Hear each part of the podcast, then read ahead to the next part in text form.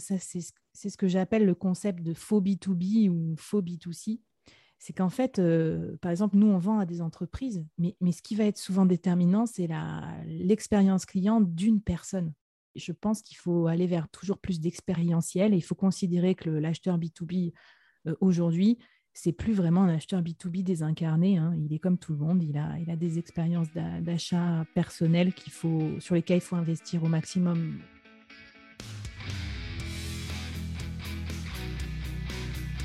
Bonjour, je suis Julien Lesper, directeur associé au sein d'UpTo, le spécialiste de la vente et des commerciaux.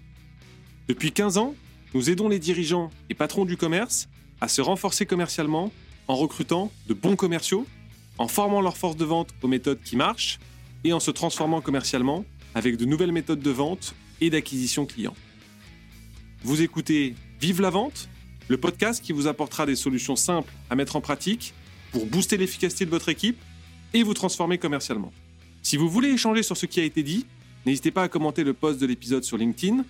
Je réponds à toutes et tous et cela nous aide à faire connaître l'émission à d'autres dirigeants qui cherchent à développer leur équipe commerciale. Et si ce podcast vous plaît, je vous invite à vous abonner et mettre 5 étoiles sur Spotify ou Apple Podcast. Bonne écoute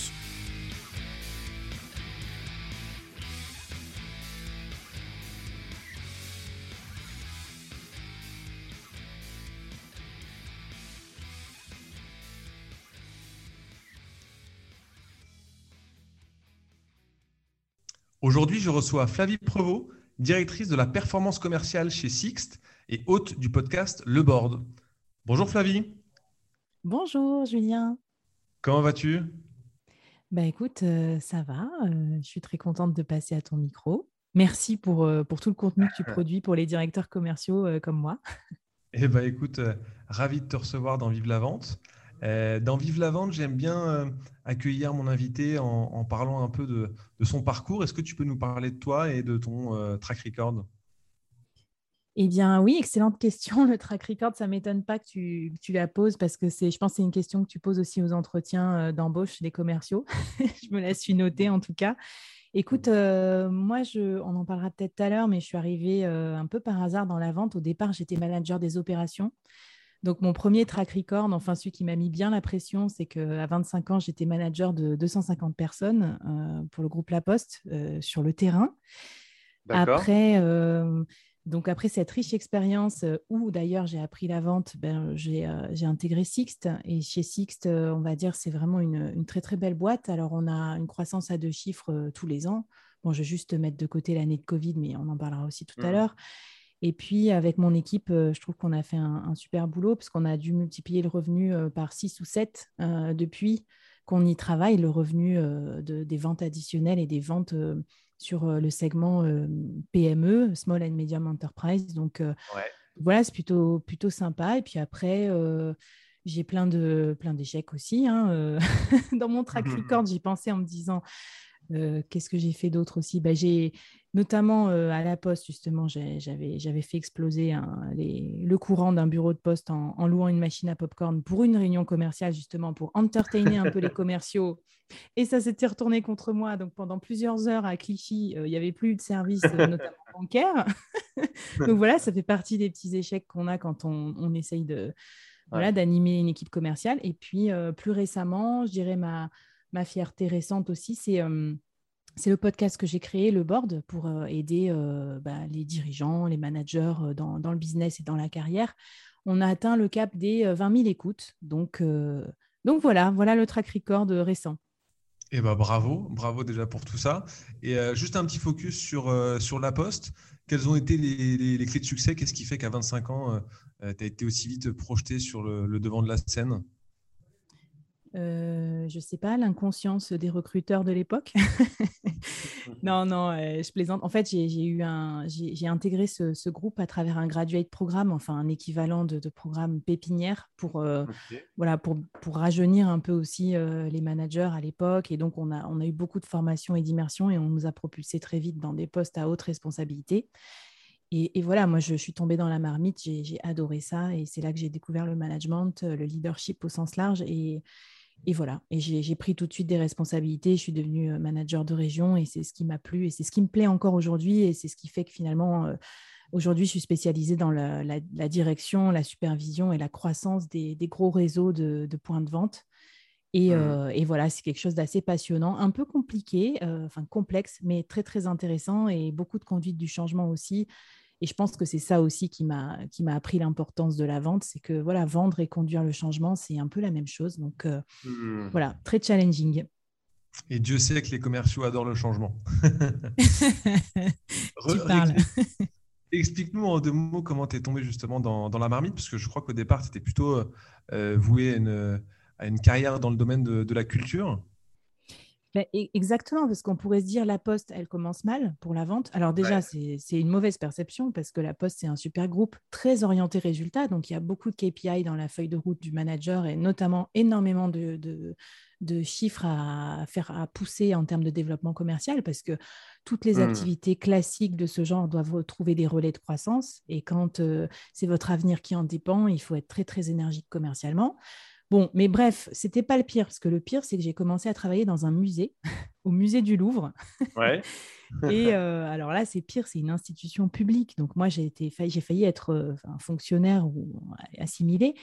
Et en fait, euh, là, j'ai dû, pour trouver de l'argent pour le musée, euh, développer des services commerciaux, euh, par exemple des restaurants, des magasins, pour que le musée du Louvre, avec la redevance perçue sur ses activités, puisse financer ses collections, etc. Parce que les, lieux culturels, comme tout le reste, ça a besoin de, de vente, d'argent, de mécènes pour subsister, de cash, parce que les subventions ne suffisent pas, ni même la billetterie. Et c'est vraiment là que j'ai compris qu'en fait, c'était noble c'est-à-dire que trouver de mmh. l'argent, vendre, ça permet de réaliser sa vision euh, dans toute sa noblesse.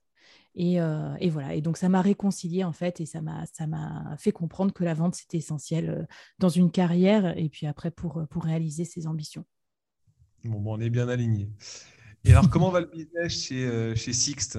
Et présente-nous aussi peut-être rapidement la, proposition de valeur de, de Sixt en B2B. Oui, tout à fait. Ben, écoute, euh, Sixte, euh, comment te dire? Ben, Moi, je, en fait, j'aide les, dirigeants, les responsables de, PME notamment, à avoir euh, donc des moyens de mobilité pour eux et pour leurs équipes qui sont, voilà, qui sont adaptés à l'époque actuelle. Donc, nous, c'est vrai que chez Sixte, on, a une très très belle flotte de véhicules et surtout, donc, on est des, véhicules en location ou en, abonnement. Donc, notre mojo, c'est c'est que voilà, la possession s'est dépassée. Euh, les voitures qu'on possède, à part bétonner dans la rue, euh, se prendre des PV, payer des parkings, voire payer des réparations pour des flottes entreprises, attendre trois mois que la voiture arrive quand on a un nouveau commercial qui arrive, etc. Enfin, c'est plein de problèmes. Et nous, on, favorise l'usage euh, versus la possession. voilà, sous différents formats. Donc, on, aide, on aide les entreprises à rester flex aussi avec leur flotte de véhicules. Et, et on l'a vu avec le moment du Covid, par exemple, où Évidemment, ça a été difficile pour nous parce que qui dit mobilité, euh, c'est compliqué de louer des voitures quand on ne peut pas se déplacer. Euh, néanmoins, euh, il y a plein d'entreprises qui ont reconsidéré la possession d'une flotte de voitures pour aller sur des modes plus flex, comme la location chez Sixt, bah, pour, voilà, pour que ça, ça leur permette d'avoir une trésorerie adaptée aussi à ce qu'ils ont vécu pendant le Covid et tout. Voilà, donc euh, nous, c'est euh, notre mojo du moment, c'est euh, Mobility as a Service, puisque le as a Service est à la mode, notamment dans les startups, mais on voit bien l'intérêt. quand on dit mobilité as a Service, ça veut dire plutôt que de posséder une voiture qui sera toujours la même tout le temps, on pourrait se dire, bah, tiens, la semaine, je vais à vélo au boulot dans Paris. C'est mmh. mon cas, parce que je vais plus vite quand même qu'en voiture, il faut le dire. Le week-end, je me loue un petit cab euh, sympa pour partir euh, à la mer. Euh, et puis quand je pars en vacances au ski, je me loue un magnifique 5008 pour mettre tous mes skis, tous mes enfants dans la voiture et avec des pneus hiver. Donc voilà, j'ai un, crédit mobilité et je l'utilise comme je veux. Et c'est vraiment cette liberté que moi j'apprécie à titre personnel et à titre professionnel. Ça me plaît de, voilà, de promouvoir ce genre de, liberté de mobilité. Ok. Et quels sont vos enjeux commerciaux euh, des prochains mois?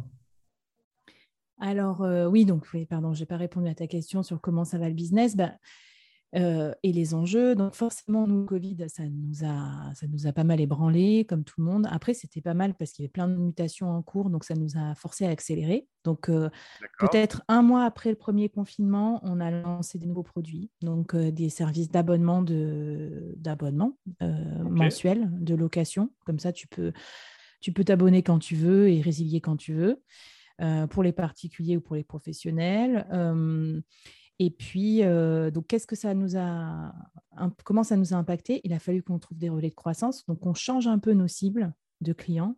Parce qu'évidemment, quand tu as des très grands groupes comme Airbus qui sont clients chez nous, qui ont des travel bans, c'est-à-dire qu'on leur interdit de voyager en tant que collaborateur jusqu'en 2022, bah, tu te doutes bien que les voitures de mmh. location, ce n'est pas la folie alors que le tissu des PME était beaucoup plus vivace et beaucoup plus résistant. Donc, par exemple, on a beaucoup intensifié notre, nos partenariats avec les PME ou les entreprises locales, régionales qui continuent à bien marcher, les industries, tout ça. Donc ça, ça a demandé aux équipes commerciales de, bah, de, changer de disque en fait rapidement, c'est-à-dire c'est plus les mêmes mmh clients, on leur dit plus la même chose. Donc mmh. bah, voilà, changer tous les pitchs, changer les cibles tu, le sais comme moi, c'est d'abord peut-être la transformation des commerciaux euh, qu'il faut, qu'il mmh. faut opérer rapidement parce que les clients, eux, ils, ont, ils avaient déjà changé d'usage. Mmh. Voilà. Euh, être un peu plus digitaux aussi, comme tout le monde. Donc, euh, faire des rendez-vous en visio, tout ça, s'adapter aux usages des clients. Et aussi, nous, on a de nouveaux usages en plus. C'est les clients eux-mêmes et puis, le, on va dire, les normes environnementales et tout ça qui ont un impact parce qu'aujourd'hui, on est plus sur des voitures électriques, par exemple. Mais alors, l'électrique, c'est pas facile. Je sais pas si tu en conduis. Euh, voilà, c'est pas facile de les charger. Euh, c'est pas facile d'expliquer aux clients comment ça se passe. Il y a des kilomètres d'autonomie, etc. Voilà, mmh. donc ça, c'est aussi un changement, y compris même dans la flotte de véhicules qu'on a à notre disposition, dans les usages des clients. Donc voilà, on passe tout ça au blender et ça fait pas mal de changements dans les équipes commerciales.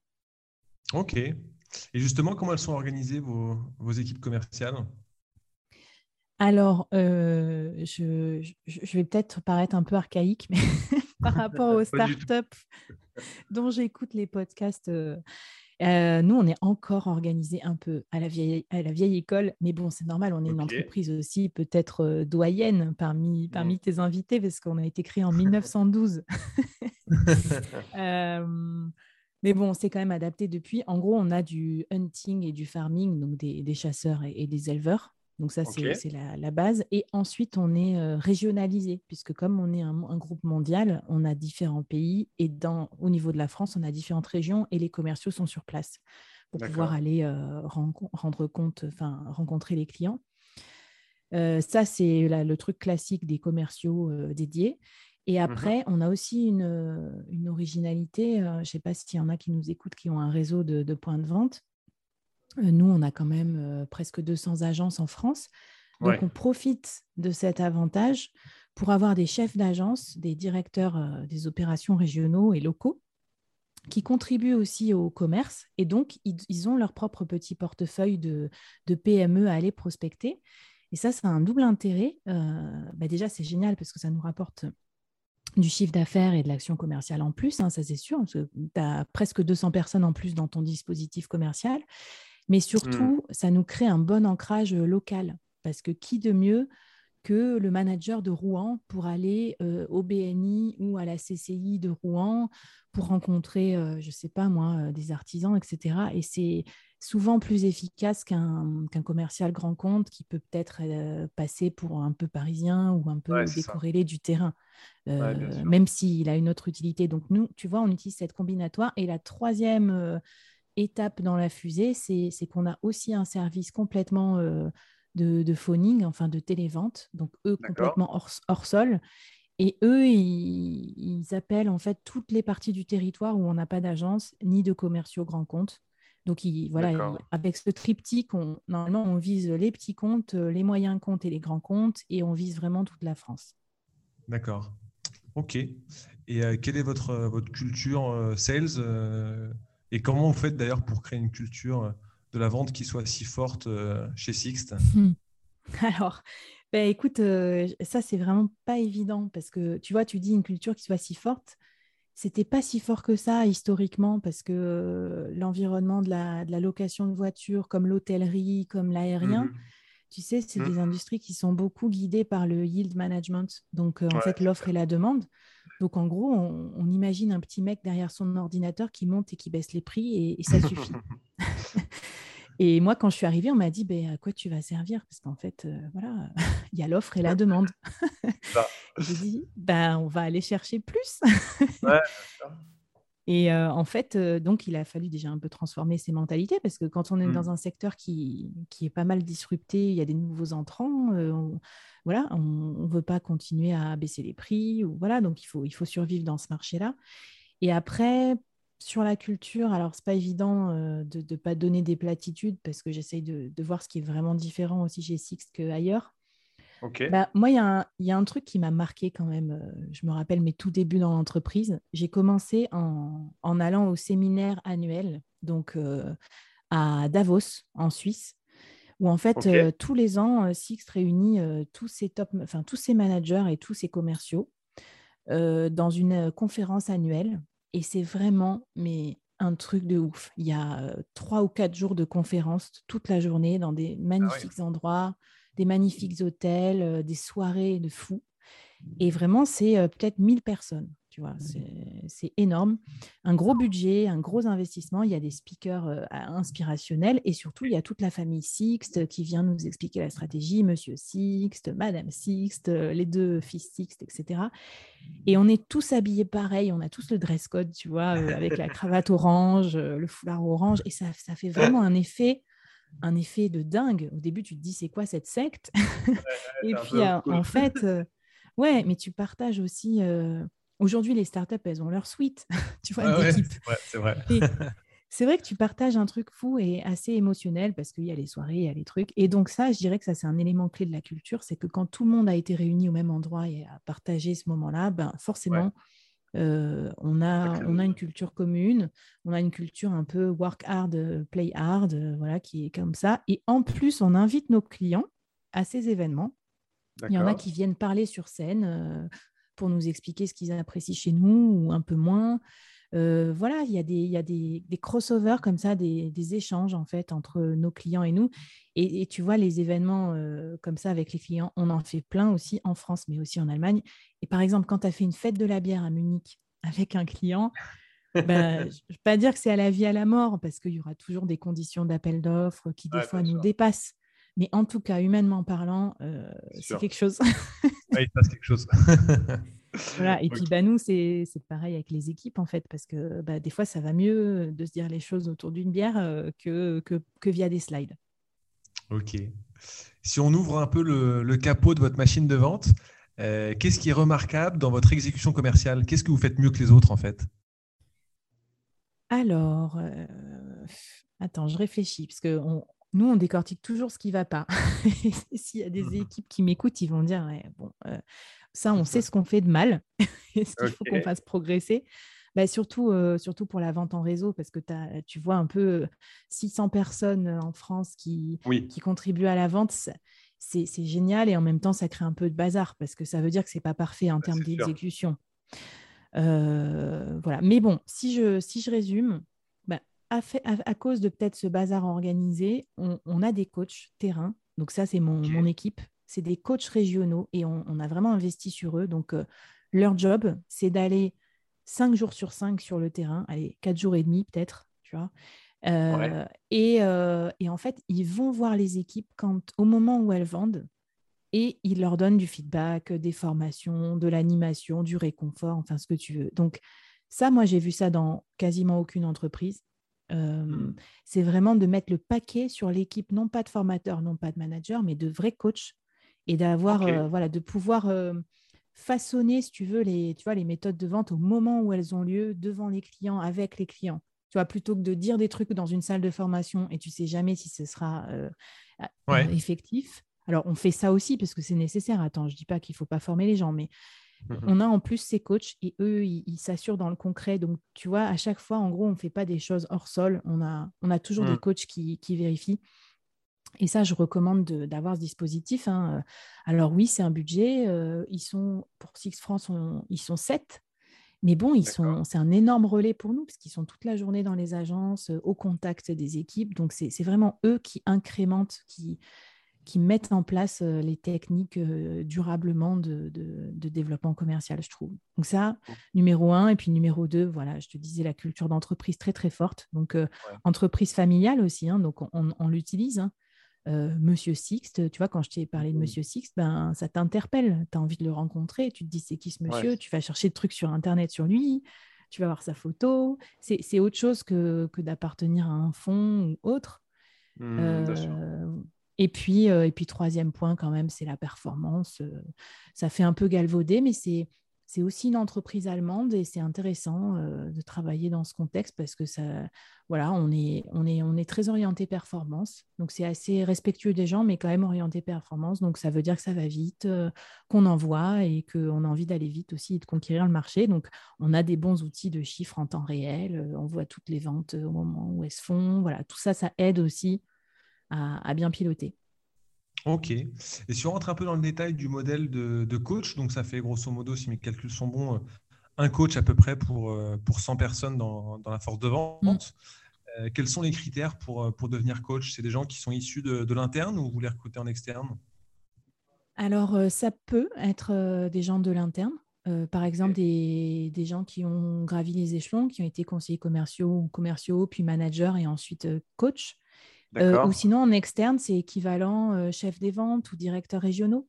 Parce qu'en fait, euh, il y a un, le volet organisationnel régional, donc tu vois, pour prester sur un territoire qui fait la taille d'une région avec un public différent des commerciaux, mais aussi des managers, il faut quand même avoir un peu d'expérience organisationnelle.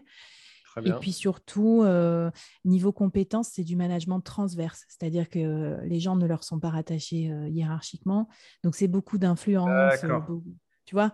Et, quand tu exerces ces fonctions, tu, vois que c'est c'est difficile aussi, ça demande beaucoup de, finesse. Donc, euh, je dirais, c'est bien d'avoir déjà expérimenté le management classique euh, pour déjà euh, voilà, connaître le quotidien des managers, d'avoir eu des fonctions commerciales pour comprendre ce que c'est que de gagner le cœur d'un client. Et une fois que tu as mmh. tout ça, ben, tu, tu, mixes ça et ça fait un bon coach régional. Ouais. il faut, je pense aussi beaucoup d'agilité et mmh. Parce que dans, la communication, pour que ce soit bien pris des uns et des autres, il faut un peu de, background. ouais, après, ils sont très différents et, euh, voilà, ils, sont un peu foufous, ils tentent des trucs. Voilà, ça, ça dépend de la culture d'entreprise que tu as. Il hein. faut que tu adaptes à ta culture. Nous, on aime bien euh, des gens qui tentent des choses, qui à se planter, mmh. euh, des personnalités assez tranchées. Donc, on n'est pas dogmatique sur les personnalités. Donc, quelqu'un qui exerce dans le nord, il ne sera pas pareil que quelqu'un qui exerce dans le sud-ouest, mettons et c'est pas grave.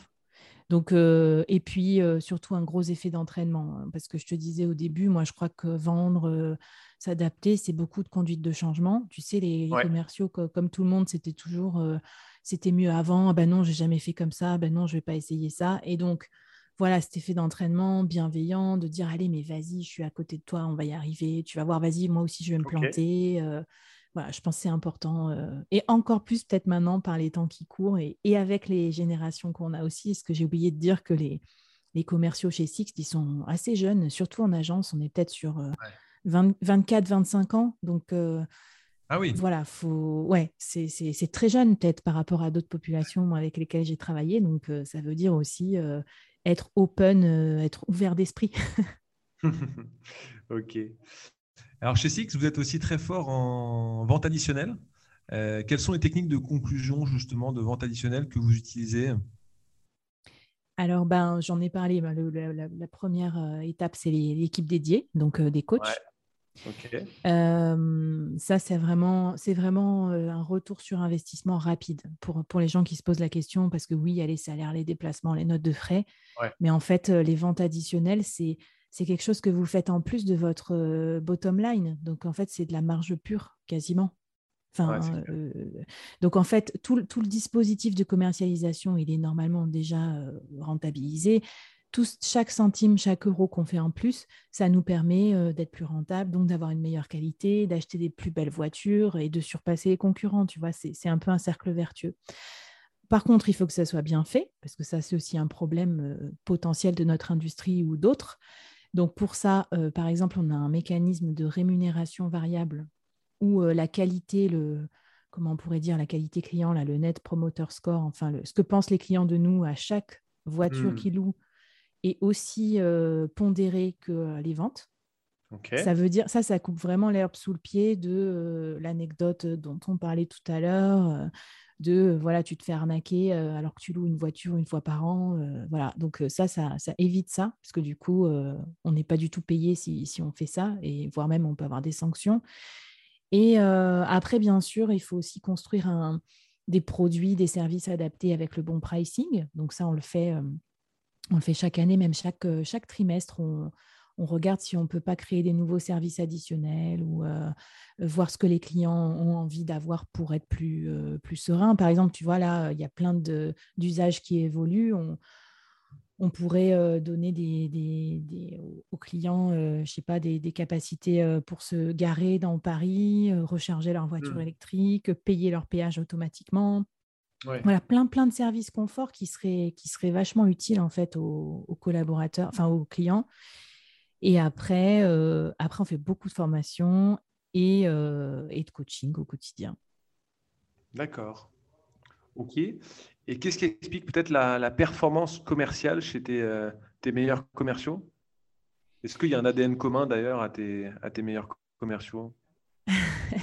Là, je reconnais encore les, les, tu sais, les, les, questions, les approches des recruteurs notamment, parce qu'on essaye tous de craquer un peu le, le truc en se disant alors, quelle est la, enfin, je sais pas, la personnalité, le, parcours idéal de mes mmh commerciaux pour recruter les mêmes, si possible.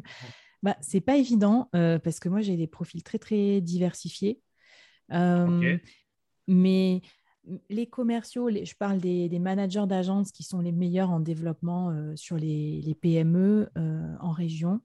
Je crois que c'est vraiment parce que comme on donne beaucoup de responsabilités aux, personnes sur le terrain, euh, ils, gèrent, par exemple, ils gèrent l'intégralité de leur budget, euh, donc euh, leur loyer, leurs frais, leur personnel et tout ça. En fait, c'est des vrais petits chefs d'entreprise locaux qui recherchent une logique de rentabilité, mais aussi, tu vois, d'avoir des partenaires locaux avec qui ils parlent d'égal à égal. Parce que quand tu es manager de, mmh voilà, de ta boutique à Marseille et que tu rencontres un autre patron de, PME à Marseille, tu peux te parler sur le même, enfin un peu de, business partner à business partner en fait. Ça crée une logique d'égalité, alors que quand mmh. souvent tu as un commercial vis-à-vis d'un dirigeant, il y a un rapport de force un peu, tu vois, qui n'est pas en faveur du commercial. Donc je dirais que voilà, le fait de ceux qui sont les meilleurs, c'est ceux qui se prennent vraiment pour les chefs d'entreprise locaux qui, doivent être ils mettent en place tout ce qu'ils ont envie de mettre en place pour se faire connaître euh, Sixte localement. Ils rencontrent des gens, ils se font du réseau, ils vont déjeuner avec des clients. Enfin voilà, à la fois ils se font plaisir, mais en même temps ils renforcent leur, posture euh, peut-être de, sales, euh, mais par le bon côté des choses en tant que dirigeant de Sixte localement. Donc ça, voilà, ça c'est un point fort que j'ai remarqué. Et puis, bien sûr, ceux qui n'hésitent pas à prospecter. ça, c'est aussi très discriminant parce que, surtout quand c'est Covid, surtout quand tu ouvres une nouvelle agence, surtout quand tu lances un nouveau produit, si tu attends toujours que les clients viennent à toi, ça, c'est dans tous les métiers, c'est un peu la cata. Donc, ceux qui osent aller à des soirées, faire du networking, appeler, contacter les clients qu'on leur donne tout de suite ou, qui, qui, qui, appellent leur lead immédiatement tant qu'ils sont chauds, ça, c'est bien. Et enfin, euh, ceux qui se forment, beaucoup aussi, qui osent se remettre en question. Euh, on a pas mal d'ancienneté aussi. Et, voilà, moi, je me rappelle d'histoires où voilà, tu croises quelqu'un qui te dit, mais moi, je ferai jamais ça. Puis peut-être un an après, c'est devenu le meilleur vendeur. Et en fait, c'est le meilleur dans euh, cette technique. Voilà, il faut être ouvert d'esprit dans, dans, les métiers qu'on fait aujourd'hui. Attends, on va, on va trop souvent changer de métier, trop souvent changer de produit. Euh, voilà, savoir euh, lire aussi tout le contenu qu'on met à disposition pour se former, c'est très difficile hein, parce qu'il y, a beaucoup de podcasts à écouter, il y a beaucoup d'articles à lire, il y a beaucoup de mails à lire. Mais si tu fais cet effort et que tu essayes de devenir meilleur, je pense, que, je pense que ça se passera bien. Ouais, on est bien aligné. Et comment tu fais pour faire justement progresser un, un, commercial qui est un peu à la traîne et qui d'une année sur l'autre devient le meilleur commercial? Est-ce qu'il y a des challenges justement que vous mettez en place? Mais euh, écoute, nous, on, se challenge beaucoup euh, avec l'équipe, hein, parce que déjà nous-mêmes, parce que par exemple, je te, cite un exemple, moi je les embête un peu, mais notamment sur la jeunesse des, gens. Euh, quand tu as la quarantaine et que tu parles à quelqu'un qui a la vingtaine, à l'époque, je leur avais dit, bah, tu vois, les mecs, ils sont sur TikTok, en fait. Donc, tes, tes, e-learning qui durent 17 minutes euh, en vidéo pénible, ça, ça c'est pas mmh. possible, en fait. Est-ce qu'on peut pas faire passer le message clé en 30 secondes de TikTok? Alors, voilà, il me, il me regarde comme une, comme une tarée. Mais en fait, c'est possible. Il suffit d'en faire un tous les jours pendant une semaine, peut-être. Tu vois, pour, euh, pour mettre en avant, euh, j'en sais rien, un bénéfice par jour d'un produit de façon rigolote. Donc ça, c'est des... Ça, ça peut être par exemple s'adapter à ton audience, y compris à tes commerciaux qui ont l'air d'être à la traîne. C'est peut-être aussi parce que voilà, toi, tu n'as pas, pas trop euh, remis en question ta façon d'éduquer ou d'enseigner, par exemple. Euh, qu'est-ce que j'ai en tête? Ah oui, j'ai autre chose, un autre exemple en tête. Sur LinkedIn, tu sais, je, suivais des, des gens qui, euh, qui, écrivent sur LinkedIn, des copywriters. Euh, je ne sais pas comment on dit, copywriter. et dans la vente, le copywriting, c'est super important. C'est ce qui te donne envie d'acheter un produit. Mmh. Et, euh, et, du coup, le, à, notre dernier séminaire d'équipe, j'ai dit à l'équipe, bah voilà, le copywriting, euh, est-ce que vous connaissez? Réponse, grand silence dans la salle. et en fait, on a pris les cours de copywriting de Nina Ramen, qu'elle envoyait par mail gratuitement tous les jours. Et on, a, on s'est formé au copywriting et on a décidé d'appliquer le copywriting à nos propres emails euh, pour communiquer les résultats de challenge, par exemple, qu'on envoie toutes les semaines pendant deux mois. Pour euh, à la fois euh, augmenter le taux d'ouverture des emails, rendre nos, nos emails plus intéressants, plus, enfin plus sympas à lire et donc mieux faire passer les messages. Parce que l'énorme problème du, de la gestion d'un réseau, c'est que quand tu croises le PDG au, siège, bah, il te passe le message, mais le temps que ça redescende aux 600 personnes de Sixte, tu en as euh, pour trois mois, quoi, si tu n'es pas bien organisé. Donc, euh, donc voilà des exemples de, remise en question de, de nous et comme ça, on va voir après les personnes qui ne veulent pas se remettre en question et on leur dit, écoute, voilà, moi, aussi, je me remets en question. Tiens, regarde ça, je me suis planté. Tiens, regarde mon TikTok. Euh, oui, euh, je ne suis pas synchronisée. Mais bon, tout ça pour dire que toi aussi, tu peux changer et puis, euh, et puis tu verras, ça va bien se passer. ok.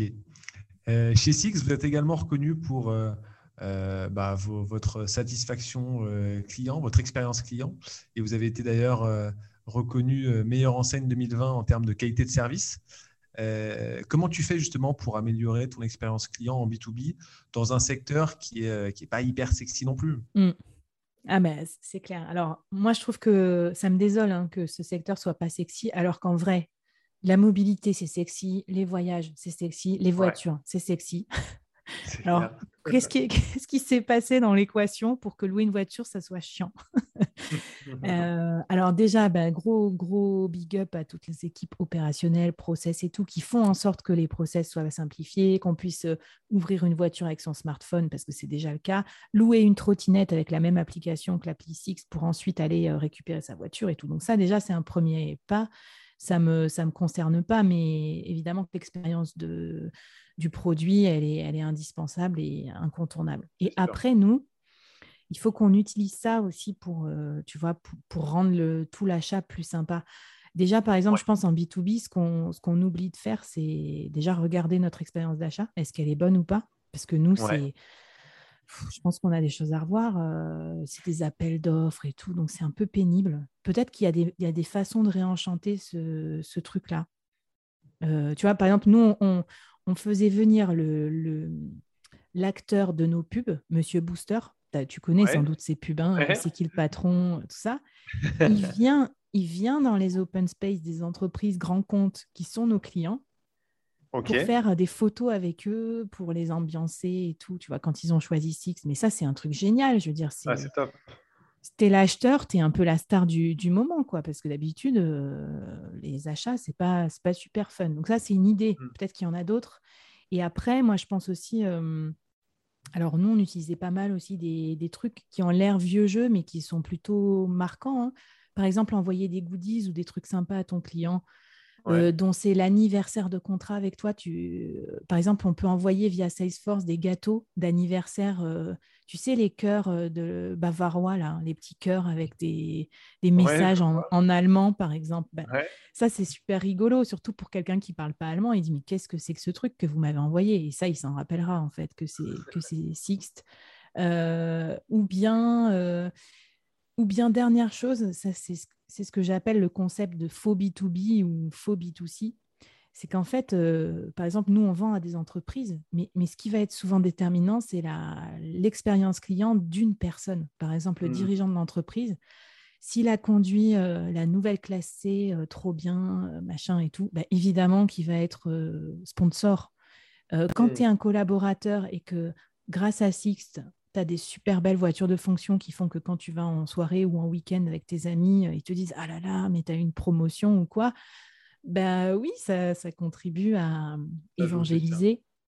Donc mmh. voilà, donc on fait attention à ça et je pense qu'il faut aller vers toujours plus d'expérientiel et il faut considérer que l'acheteur B2B aujourd'hui, c'est plus vraiment un acheteur B2B désincarné. Hein. Il est comme tout le monde, il a, il a des expériences d'achat personnel qu'il faut, sur lesquelles il faut investir au maximum autant que faire se peut. Quoi.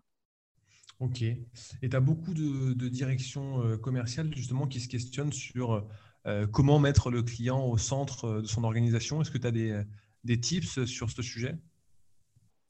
Euh, Alors, ouais, alors si j'ai, je ne sais pas si j'ai des tips, mais en tout cas, j'ai un peu des retours d'expérience. Par exemple, un retour d'expérience qu'on a, enfin un truc que j'ai mené pendant le Covid avec mes équipes justement de directeurs d'agence qui étaient un peu, pas au chômage technique, mais qui, qui devaient gérer surtout rapatrier les voitures et tout, mais les, les agences étaient fermées. On a fait une grosse formation commerciale B2B. On en a profité en visioconférence et tout pour, euh, pour s'occuper l'esprit sainement. Euh, parce qu'on a profité aussi, il y avait des aides pour la formation, donc c'était bien. Euh, et là, on a décidé d'utiliser LinkedIn pour faire du, comme on dit, du social selling. Sauf que LinkedIn, tu es d'accord avec moi que c'est insupportable les catalogues de acheter nos produits, nos produits sont ci, nos produits sont ça. c'est un peu pénible. c'est pas le bon endroit en fait. Ouais, voilà. Et donc, bah, on, a, euh, on a compris à travers ça que, par exemple, quand tu mets ton client au cœur ou que tu essayes de faire des trucs plus rigolos avec tes clients et tout, bah, ça se prêtait très bien à LinkedIn. Donc, par exemple, euh, on prenait euh, des photos des clients dans les agences, on racontait des histoires. de nos équipes aussi, on, se déguisait, on faisait des photos un peu fun. Et ben tout ça, ça a beaucoup plus fait vivre notre, notre marque euh, que, euh, que si on avait juste parlé de nos produits. Donc ça, c'est un peu, c'est un, une autre, euh, un autre consultant avec qui je travaillais justement sur ça. On a, j'ai aussi formé mes équipes de coach à la à l'excitement, à l'enchantement des clients. Donc, on a un coach qui est venu, Lionel Meyer, qui, qui, est excellent, qui a l'habitude de former et coacher les, les palaces sur l'expérience de service il nous a formés, nous, en tant que euh, vendeurs et coachs et directeurs commerciaux, pour qu'on remette des notions euh, euh, très, très qualitatives dans notre méthode de vente. Par exemple, le vocabulaire, au lieu de dire location, dire voyage. Des choses comme ça, tu vois. Du... Et en fait, on, s'est nous-mêmes reformés pour viser plus d'excellence. Et Lionel, il me disait, voilà, c'est le, le story sharing versus le storytelling, c'est-à-dire que voilà, tu partages des histoires avec tes clients euh, plutôt que juste raconter. Et voilà, c'est ce qu'on cherche à faire avec nos équipes et nos clients. Donc, c'est encore du, travail en cours, mais bah, venez nous voir sur LinkedIn et, je pense que vous, voilà, vous verrez un peu la personnalité aussi des gens et, j'espère de, nos clients.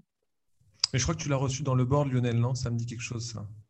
Ouais, ouais, tout à fait. J'ai fait un épisode dédié parce que, parce que je trouvais ça très important et, et notamment pour des industries où vous vous dites oh là là, euh, enfin j'adore mon métier, mais mon industrie elle est un peu pénible. Ben, en fait, il y a des façons de, de réenchanter. Je crois qu'il a, il a fait gagner euh, récemment le prix de la relation client à genre EDF, euh, e je sais pas quoi. Donc voilà. Donc il y a, y, a des y a des façons de, d'avoir une vraie expérience sympa avec ses clients. on s'y, efforce en tout cas. Ok. quel conseil tu peux nous donner sinon pour transformer ses collaborateurs en, ambassadeurs de sa marque? Alors, euh, bah, déjà s'amuser, tu vois, euh, que ça soit fun et tout. Parce que nous, euh, nous c'est clair que c'est super fun. Le fun, c'est important pour moi, c'est important pour mes équipes et pour la boîte. Donc, on y va à fond. Tu vois, le côté orange, fun et tout. ensuite, je pense qu'il faut vraiment se dire que les premières personnes à qui tu vends tes produits, tes services, c'est tes employés. Nous, c'est comme ça qu'on c'est comme ça qu'on fait. D'abord, on leur vend à eux. Tant qu'on n'a pas trouvé les bons mots, qu'ils achètent pas, qu'ils achèteraient pas eux-mêmes pour leurs prochaines vacances ou leurs prochains déplacements, on sait qu'on a raté quelque chose. D'accord. Euh, après, on a créé un programme interne d'ambassadeurs aussi. Donc, on a sur la base du volontariat, non non rémunéré. Hein, c'est vraiment juste euh, comme ça. Et on les a formés encore plus sur nos produits, nos techniques, et on leur a donné aussi la possibilité de, se former à des choses comme par exemple parler de Six sur les réseaux sociaux. D'accord. Et puis, et puis un dernier truc que j'ai en tête que j'avais vraiment bien aimé, c'est euh, l'idée que souvent, tu vois, le décalage qui se fait entre nos commerciaux et nos clients parfois, quand ils n'ont pas le même âge, euh, pas la, même expérience et tout, c'est qu'ils ne comprennent pas le quotidien du client. Par exemple, tu as 23 ans et tu vas servir un client qui est euh, dirigeant d'entreprise et qui est tout le temps en déplacement. Tu ne comprends peut-être pas son quotidien. Ben, nous, on, a, on, essaye de leur faire vivre l'expérience. Donc, euh, je me rappelle des, les collaborateurs d'une agence flagship à Paris, donc euh, très luxueuse à Vagram. Ouais le personnel n'avait pas forcément l'expérience de, vacances luxueuses dans le, au Georges V. Tu vois ce que je veux dire? C'est vraiment... Voilà, même, même, moi, je ne suis pas allée en vacances au Georges V. Donc, on est allé, euh, on les a emmenés au bar de l'hôtel et on a bu un mhm. morito. et en fait, rien que le cérémonial du morito, euh, le serveur qui t'emmène ta chaise, enfin, tout truc, tout, c'est tellement génial, même si tu vas boire un thé, je veux dire. Euh, hmm. alors certes, ça va peut-être te coûter 20 ou 30 euros, mais tu vis une expérience très très luxe euh, et du coup tu comprends mieux qu'est-ce qui est attendu de toi aussi quand tu, quand tu sers ce genre de client. Donc, euh, donc voilà, une façon de rendre les gens ambassadeurs aussi, c'est de leur faire comprendre euh, ce que notre marque a de beau, puisque nos clients attendent. voilà, je pense que ça peut aider. Ok, intéressant. Et puis c'est sympa de boire un morito avec les gens aussi. Voilà, bah nous, on a, on a fait euh, 10 ans de croissance forte euh, à la culture du morito. Hein. Elle est sous-cotée, on n'en parle pas trop dans les podcasts parce qu'on essaye d'avoir l'air intelligent. Donc on, te cherche des KPI, euh, des plans d'action et tout. Mais ouais, le morito euh, ou la fête de la bière, ça marche bien aussi. Ce sont des bons leviers de croissance, on est d'accord. si on se réfère à l'actu du moment, euh, quel conseil tu peux donner de ton expérience justement aux, patrons dont les forces de vente ont euh, du mal à performer euh, par les temps qui courent? Bon, alors attends. je me remets dans la peau de qu'est-ce que moi je me suis dit quand j'ai vu mes chiffres tomber, le premier confinement et tout. non, mais déjà, j'ai un pote qui m'a dit Flavie, faut à tout prix que tu revoies tous tes pitchs. Et un pote formateur, ben, Olivier Guérin, il a raison.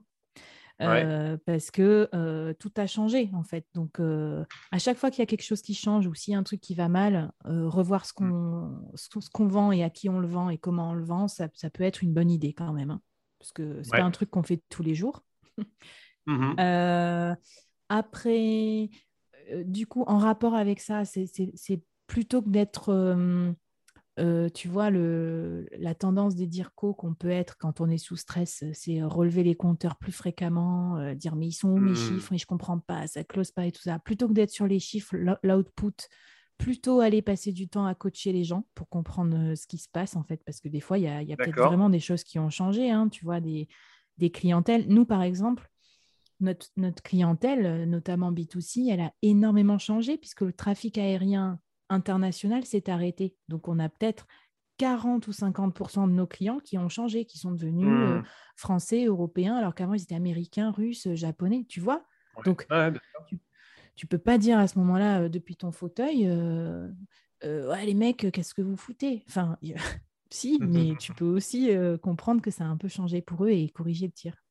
et puis après, et quand ça va pas aussi, ben peut-être justement quand ça va pas aussi se redire ben, euh, qu'est-ce qu'on fait ensemble, où on va. Tu vois, l'histoire de la vision, je sais que c'est un peu galvaudé, mais, euh, mais des fois ça aide de se sortir des mauvais espaces parce que c'est des moments où ça va pas, surtout sur les publics commerciaux, ils aiment pas ça. Généralement, ils vont voir ailleurs, ils vont être tentés d'aller vivre d'autres aventures. Euh, tu vois, comme on a vu, l'hôtellerie était un peu sinistrée et aujourd'hui, ils peinent à recruter maintenant sur leur secteur. Je pense qu'ils c'est dans ces moments-là aussi qu'il faut expliquer que ça va repartir, qu'il faut construire une vision d'équipe, qu'il faut passer, voilà, faut faire un peu un pacte avec les gens pour pas parler que des chiffres. Ouais, il faut les, faut les accompagner aussi. Ok. et quel conseil tu donnerais justement aux patrons du commerce qui souhaitent commencer leur transformation commerciale? Par quoi commencer en fait bah, déjà, les, transformations commerciales, il y en a plein partout. Moi, je trouve ça super intéressant, mais il faut voir ce qui est le plus adapté. Donc, il ne faut pas non plus tomber dans les modes ou se réorganiser pour se réorganiser, parce que si tu te réorganises tous les ans, tu, mmh. perds vachement d'énergie aussi là-dedans. moi, je dirais déjà regarder les, analyses chiffrées pour savoir d'où on part et où est-ce qu'on va. Tu vois, c'est un peu l'histoire de ce que je te racontais sur le segment de clientèle qui a changé. Il mmh. faut faire un bon diagnostic, un peu comme médical, avant de prendre les médicaments. Parce que sinon, si tu fais juste par effet de mode, moi, je pourrais dire, ah ben tiens, on va faire tout comme les startups et tout, et puis peut-être que ça ne marcherait pas. Bon. Après, je pense que tu peux, tu, peux donner une vision justement pour expliquer aux gens où tu vas. Et puis après, je pense qu'il faut vraiment recruter la bonne équipe hein, quand même, euh, parce que euh, en fait, la transformation commerciale, elle se fera pas, euh, elle se décrète pas depuis un bureau. Moi, je, moi j'ai, j'ai le beau rôle là, je parle au micro, mais en fait, toute la transformation des mentalités, des méthodes, des trucs au quotidien, c'est l'équipe de coach qui le fait et dans toutes les régions. Et tu mmh. vois, ils, ils, se font des tournées, ils vont jusqu'à Brest et jusqu'à Monaco pour aller prêcher la bonne parole. Donc, tu vois, c'est c'est parce qu'on a décidé de faire une transformation intense qu'on a recruté une équipe dédiée et quand même de sept personnes qu'on a des résultats. Voilà. Donc en fait, en gros, euh, bah, désolé, mais il n'y a pas vraiment de raccourci. Euh, genre, euh, si tu recrutes personne et que tu mets pas d'intensité, je pense pas que tes équipes commerciales vont changer juste parce que tu fais un webinar. voilà. Et après, peut-être aussi quand même, certes, regarder les nouvelles façons de vendre et les nouveaux outils. Hein. Euh, je sais mmh pas, il y a les podcasts, il y a les, messages vocaux, il y a les, tous les trucs de nouvelle téléphonie, la vidéo en prospection, les nouveaux parcours clients. Donc, euh, il y a peut-être quand même des choses à aller chercher en, termes d'innovation. Mmh euh, voilà, mais ça va, ça, ça va se rajouter au, truc de transformation, mais le plus gros de la transformation, ce n'est pas l'usage d'un nouvel outil, c'est quand même l'état d'esprit des, des, personnes et où est-ce est que tu les emmènes, tu vois, la, la vision, je dirais. Oui, bien sûr. Et est-ce que tu as deux, trois outils d'ailleurs euh, que tu peux nous citer, que tu trouves waouh et que tu recommanderais à, nos auditeurs? Et euh, ben oui, alors ben moi j'ai exploré bah, surtout euh, quand on a dû faire tout à distance parce qu'on a été confinés avec les équipes commerciales. Et aussi parce qu'avec ma casquette de podcasteuse, j'ai un peu exploré des trucs. Peut-être des fois, ça aide aussi d'explorer sur un, tu vois, sur un autre sujet. Comme ça, tu, tu prends des risques ailleurs et tu n'as pas peur que, que on te dise Ah, Six, c'est pourri ce que vous faites. Donc, moi, voilà, j'ai machiné mes petits trucs dans mon coin. Ça m'a permis de tester. Bah, moi, il y, a deux, y a deux outils que j'aime bien. moi, la vidéo en prospection, je suis, je suis super fan. C'est-à-dire que plutôt que d'envoyer des mails et des, des PowerPoint de, de, 20 pages, moi, je ne fais mmh. plus ça maintenant. Franchement, j'enverrai euh, j'enverrai une petite vidéo snack, 30 secondes, une minute, pour qu'on voit ma tête en disant, voilà, je vous contacte parce que, tu vois, un truc sympa. Donc, euh, il y a plein d'outils qui existent pour ça. Euh, il y en a un que tu utilises en particulier bah, moi, j'utilisais TikTok pour faire mes petites mini-vidéos euh, parce qu'il y avait des filtres rigolos et tout. Mais euh, il y, a, qu'est-ce qu'il y, a, y a Canva aussi qui permet de faire ça maintenant. Canva, ça, c'est vrai Voilà. Et ça, euh, Canva, par exemple, c'est génial pour faire des belles présentations, des belles vidéos. C'est pas cher et tout. et, et après, le deuxième, le deuxième truc pour moi complètement waouh, c'est le podcast. Et des podcasts comme le tien ou comme, euh, comme d'autres, hein, je sais pas, euh, Génération Do It Yourself. Pourquoi? Parce que, admettons que tu vas rencontrer un, un client dans le domaine, euh, je ne sais pas moi, des ascenseurs, mmh connaît, un grand compte, quoi.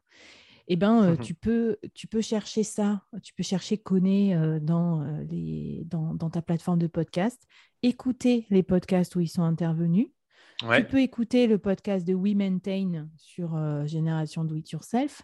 Et en fait, tu te, tu te crées une, une énorme euh, connaissance du secteur et, et, tu te donnes, voilà, grâce à ça, ça te donne des idées de questions pour quand tu verras euh, le directeur des achats, pour lui poser des questions intéressantes, tu vois, et, pas, et, montrer que tu t'intéresses. Et puis en plus, le podcast, c'est pratique. Tu écoutes dans ta super voiture de fonction Sixte. voilà, tu es tranquille dans les bouchons, ça t'occupe ton temps et et voilà, donc ça, moi, je n'avais pas vu cet aspect-là, mais le côté arme fatale de aller écouter la personne que tu vas recevoir en rendez-vous, c'est super génial, quoi. Pour les commerciaux, je trouve. Eh bien, top. question un peu plus philosophique. Comment tu vois évoluer la vente dans les prochaines années? Eh ben, alors ça, c'est pas du tout facile euh, comme question. Euh, je pense qu'il y a quand même un truc qui se joue sur, euh, tu vois, vente, marketing, toujours de plus en plus lié. Parce qu'aujourd'hui, par exemple, on dit à un commercial que si c'est pas écrire du bon contenu intéressant sur LinkedIn, il est foutu. Mais ça, alors, alors qu'avant, c'était le marketing, tu vois, et qui devait nous produire des, des plaquettes pour les clients. Donc, euh, ouais, je pense qu'il y a un truc là-dessus. Euh, certains parlent de demand generation plutôt que la lead generation. Je ne sais pas trop bien encore ce que c'est. J'ai lu quelques articles là-dessus, mais ça va de plus en plus fusionner, je pense. Et, et, puis, euh, et puis, moi, ma, ma, conviction perso, je ne sais pas si c'est la vente du futur hein, ou du passé, mais c'est qu'à mon avis, on n'insiste pas assez là-dessus. Mais la vente, pour moi, c'est une soft skills comme une autre. Tu vois, c'est comme l'adaptabilité, la créativité, l'esprit d'équipe. Bien sûr. Et, j'aimerais trop qu'on l'apprenne à tout le monde euh, à l'école. tu vois, euh, les managers, ils doivent savoir vendre leurs projets, récupérer du budget pour valoriser leurs équipes et tout. Je me disais, tiens, si tu es, managé par quelqu'un qui est nul en vente, ben, inquiète-toi, quoi, parce qu'on va jamais entendre parler de toi euh, au comité de direction, tu vas jamais avoir les budgets pour, pour faire tes projets dont tu rêves.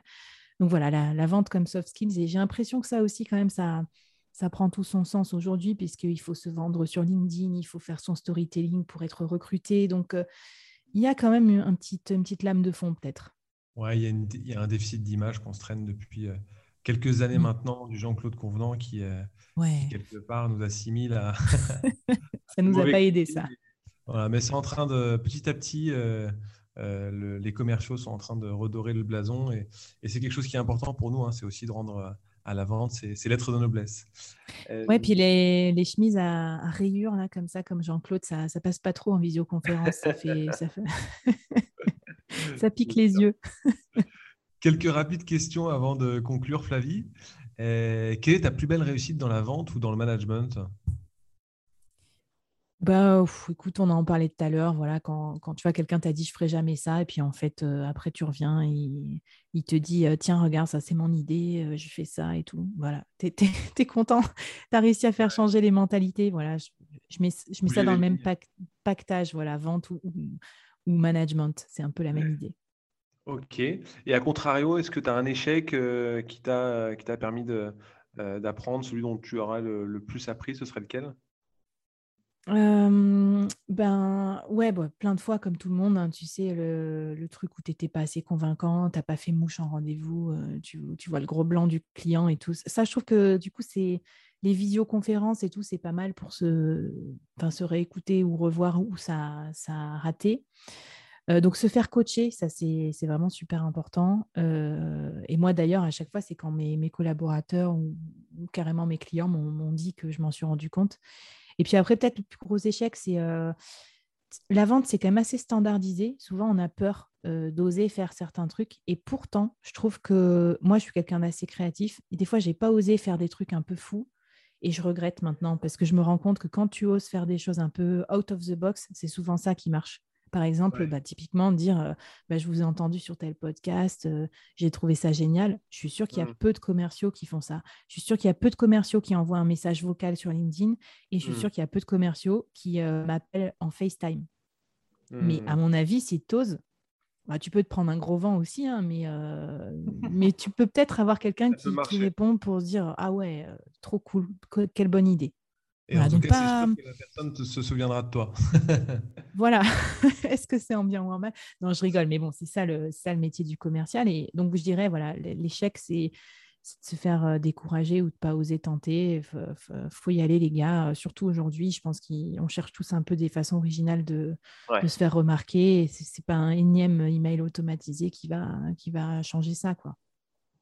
On est d'accord. Et quel est le livre euh, qui t'a le plus inspiré dans la vente? Dans la vente, je dirais euh, Fanatical Prospecting. Je l'ai, je l'ai lu là il n'y a pas longtemps euh, parce que j'avais vu un conseiller dans la newsletter de Elric, euh, The Sales Game. Et j'ai bien aimé. Alors, c'est très américain, mais c'est une grosse claque quand même. Et la grosse claque, c'est on fait toujours tout ce qu'on peut pour pas prospecter. Il faut arrêter de faire ça. Il faut d'abord prospecter et après faire le reste. et franchement, ben, ouais, rappel salutaire, mais vraiment. Et, donc, j'ai bien aimé.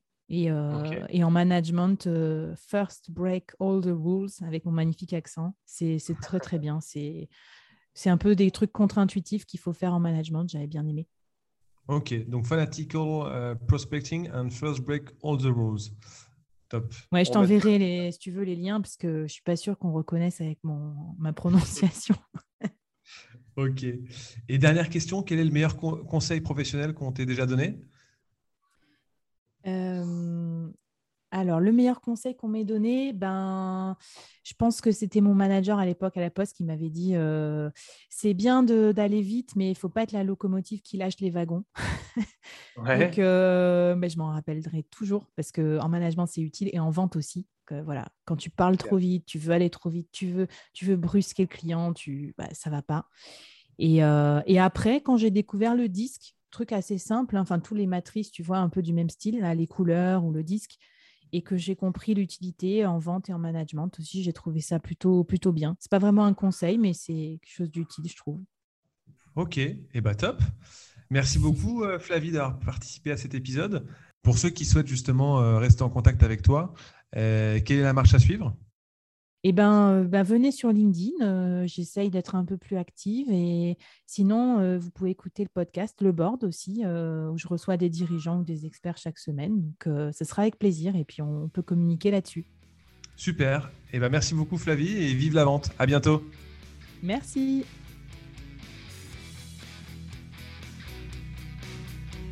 Si vous voulez échanger sur ce qui a été dit ou me recommander un dirigeant inspirant, N'hésitez pas à commenter le post de l'épisode sur LinkedIn ou bien à me contacter directement. Pour faire connaître l'émission à d'autres dirigeants, le chemin le plus court est de vous abonner et mettre 5 étoiles sur Apple Podcast ou Spotify. À très vite